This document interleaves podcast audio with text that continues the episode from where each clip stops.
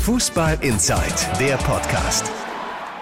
Es war der Aufreger des vergangenen Spieltags. 64 Minuten sind auf Schalke gespielt. Der S04 führt mit 1 zu 0 gegen den SC Freiburg. Da bekommt Freiburgs Nils Petersen die gelbe Karte. Petersen steht allerdings mit dem Rücken zu Schiedsrichter Tobias Stieler, bekommt also vielleicht gar nicht mit, dass er gerade gelb kassiert. Zwei Minuten später gibt's für Petersen die zweite gelbe Karte, macht gelb-rot, Petersen fliegt vom Platz, SC-Trainer Christian Streich direkt hinterher und der SC Freiburg verliert letzten Endes mit 2 zu 0.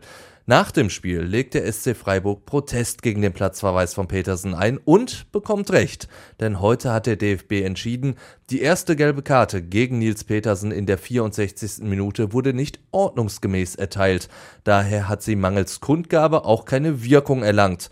Die gelbe Karte wurde in seinem Rücken gezeigt. Es ist nach Ansicht des Bundesgerichts unstrittig, dass der Schiedsrichter den Spieler ordnungsgemäß verwarnen wollte, Nils Petersen dies aber nicht wahrgenommen hat. Damit wurde die gelbe Karte nicht rechtswirksam.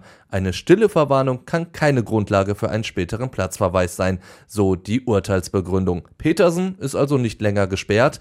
Mit dieser Entscheidung hat der DFB aber noch mehr erreicht. Er hat quasi eine Art Büchse der Pandora aufgemacht. Funke-Chef Pitt Gottschalk mit einem Kommentar. Ich muss zugeben, ich bin schon sehr überrascht, dass der Deutsche Fußballbund den Platzverweis von Nils Petersen einkassiert hat. Ich bin deswegen überrascht, weil der DFB bisher immer gesagt hat, ähm, es gilt die Tatsachenentscheidung.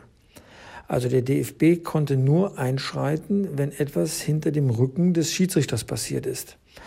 Aber der Schiedsrichter hat klar zu erkennen gegeben, ähm, dem ganzen Stadion, dass die gelbe Karte, die erste gelbe Karte gegen Petersen äh, berechtigt war und auch vermittelt worden ist.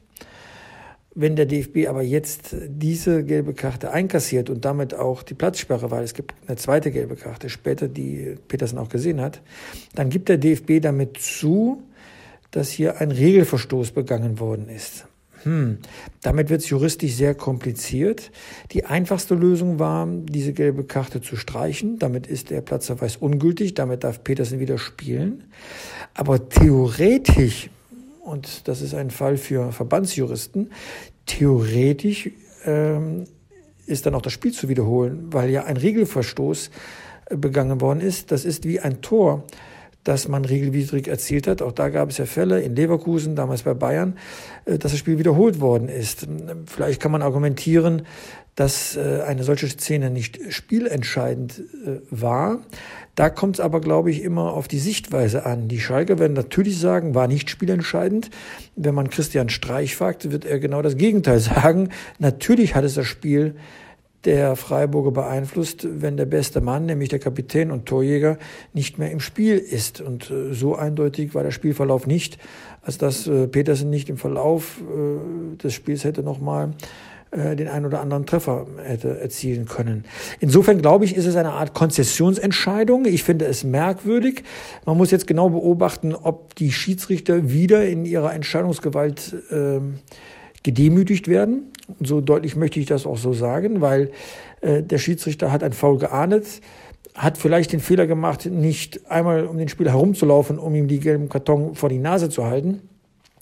Aber jeder hat es mitbekommen. Und wenn man jetzt das äh, Recht abspricht, äh, äh, dass er, sag mal, sichtbar für das ganze Stadion die gelbe Karte zeigt und der Spieler sich gefälligst umzudrehen hat, ähm, dann hat das Konsequenzen und rüttelt weiter am Schiedsrichterwesen. Also meine Urteilsfindung ist da nicht ganz abgeschlossen. Ähm, man muss aber bei diesem Fall dranbleiben. Aber kurios ist das Vorgehen des DFB in dieser Sache allemal.